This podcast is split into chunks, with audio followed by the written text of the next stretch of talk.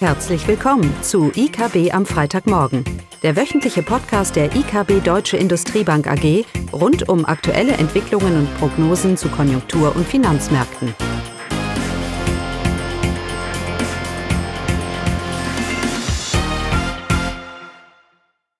Hallo und willkommen zu IKB am Freitagmorgen, heute mit Caroline und mir, Eugenia.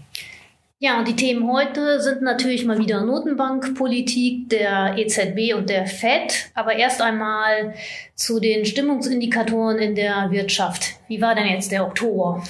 Ja, die Entwicklung der Einkaufsmanager-Indizes für die Eurozone, aber auch für Deutschland, äh, sie deuten weiterhin auf eine Rezession hin in der, Jahres-, in der zweiten Jahreshälfte.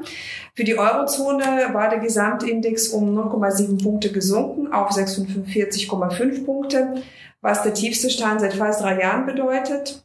Die Stimmung drückt sich äh, in den Industriebetrieben als auch im Bereich äh, Dienstleistungen ein. Beide Teilindizes fallen. Somit befindet sich der Index für Dienstleistungsbereich bereits jetzt seit drei Monaten äh, im rezessiven Bereich, also unter der 50-Punkte-Marke. Äh, der Index für die Industrie liegt bei 43 Punkte, also auf einem sehr niedrigen Niveau und zeigt somit auch keine Hoffnung auf eine Trendwende. Und so erwarten wir äh, für die Eurozone eine leichte Schrumpfung äh, im dritten Quartal. Die Konjunktur in der Eurozone wird eben durch die stark gestiegenen Leitzinsen belastet mit denen dann die EZB versucht eben äh, das Inflationsziel nahe zwei Prozent zu erreichen. Ob äh, noch weitere EZB-Leitzinsanhebungen äh, folgen, hören wir später noch etwas dazu. Ja, aber auch die deutsche Wirtschaft kommt nicht wirklich in Schwung. Der Gesamteinkaufsmanager-Index ist im Oktober noch tiefer, unter der Wachstumsschwelle von 50 Punkten gesunken auf 45,8. Die Geschäftstätigkeit im Dienstleistungssektor, die in den letzten Monaten zugenommen hatte, hat wieder ein Minus verzeichnet und auf, äh, ist auf 48 Punkte gerutscht und somit auch eben äh, liegt jetzt im rezessiven Bereich. Dafür waren die anziehenden Inputpreise im Servicesektor zuständig, sowohl durch die ansteigende Energiepreise, aber auch äh, durch den Lohndruck. Der Teilindex für die Industrie konnte seinen Rückgang ein bisschen abbremsen. Äh, Im Oktober der Index ist leicht gestiegen auf 40,7 Punkte. Hier war der Grund vor allem die verbesserte Auftragslage im September, über die wir ähm, vor zwei Wochen schon berichtet haben, aber der bleibt trotzdem noch auf einem sehr niedrigen Niveau. Ein weiterer wichtiger Frühindikator für Deutschland äh, wurde für Oktober veröffentlicht, das IFO-Geschäftsklima. Und dieser ist überraschend angestiegen von äh, 68,9 also auf 68,9 von 85,8 äh, im letzten Monat. Die positivere Stimmung der Unternehmen war vor allem auf die verbesserte Erwartung für die kommenden sechs Monate zurückzuführen. Auch die aktuelle Lage wird von den Unternehmen geringfügig besser eingeschätzt. Äh, das ist der erste Anstieg des IFO-Geschäftsklimas seit April, aber es ist noch verfrüht, von einer Erholung zu sprechen, auch nicht mal von einer kurzfristigen denn die massiven EZB-Zinserhöhungen wirken immer noch nach. Dazu kommen auch schon oft äh, von uns erwähnten wirtschaftspolitische Herausforderungen, unter anderem Energiekosten, auch geopolitische Unsicherheiten, die noch dazukommen und den Ausblick belasten. Deshalb erwarten wir weiterhin eine Schrumpfung der deutschen Wirtschaft im dritten Quartal. Aber diese Woche waren ja alle Augen auf die EZB gerichtet und die Frage ist, ähm, ob sich diese verschlechterte Konjunkturdatenlage, also die Erwartung einer Schrumpfung der Wirtschaft, zusammen auch mit rückläufiger Inflationsrate in der Eurozone, ja, reicht das alles aus, ähm, um den Leitzins nicht mehr anzuheben, Caroline? Ja, also wie, wie du ja selber gesagt hast, die straffe Geldpolitik äh, zeigt ganz klar Wirkung. Das hat auch die EZB gestern so gesagt und das sieht man eben auch ganz klar an den harten Fakten zur Geldmenge, zur Kreditvergabe. Insgesamt haben sich die Finanzierungsbedingungen im Euroraum deutlich verschlechtert. Das belastet, wie wir ja gesehen haben oder wie Eugenia das ja auch aufgezeichnet hat, das belastet die Konjunktur und wirkt damit natürlich inflationsdämpfend. Die Inflationsraten gehen zurück. Auch das Risiko von Zweitrundeneffekten bei der Inflationsdynamik ist deshalb begrenzt.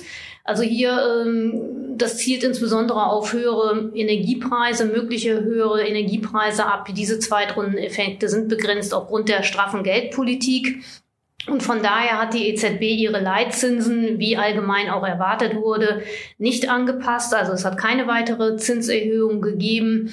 Auch scheint der Zinsgipfel oder besser gesagt das Zinsplateau, das scheint erreicht zu sein von der EZB.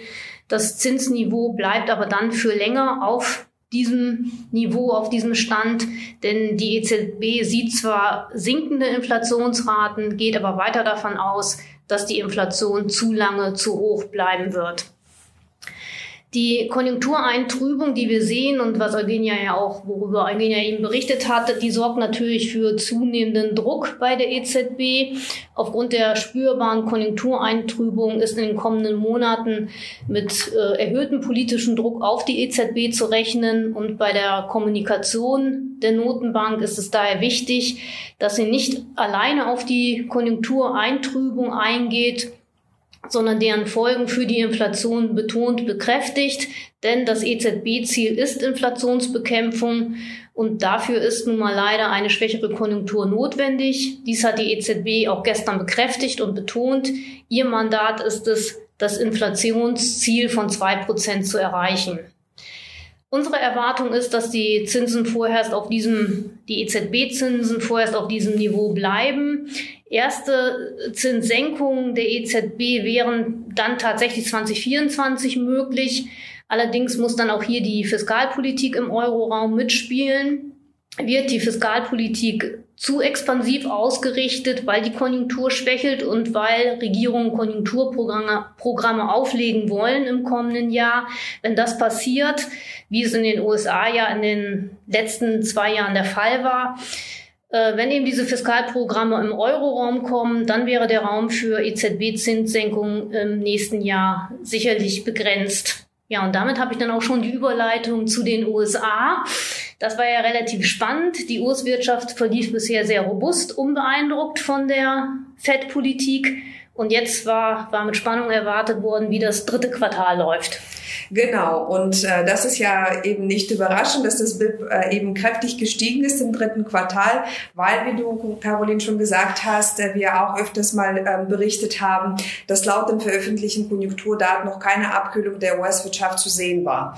Das BIP steigt an, annualisiert, also auf das Jahr hochgerechnet um 4,9 äh, Prozent und wenn wir das aufs Quartalwachstum umrechnen, um 1,2. Das Wachstum ist stärker ausgefallen als erwartet. Der Wachstumstreiber war der private Konsum, dieser ist um vier Prozent äh, gewachsen. Und da könnte man sagen, okay, die BIP-Daten, das ist ja eher vergangenheitsorientierte Daten, aber auch die Vorläuferindikator, wie zum Beispiel der Einkaufsmanager-Index für die USA, hat sich im Oktober eben auch besser entwickelt als im Vormonat. Auch die Daten, zum Beispiel Erstanträge auf Arbeitslosenhilfe, verlaufen weiterhin auf einem sehr niedrigen Niveau.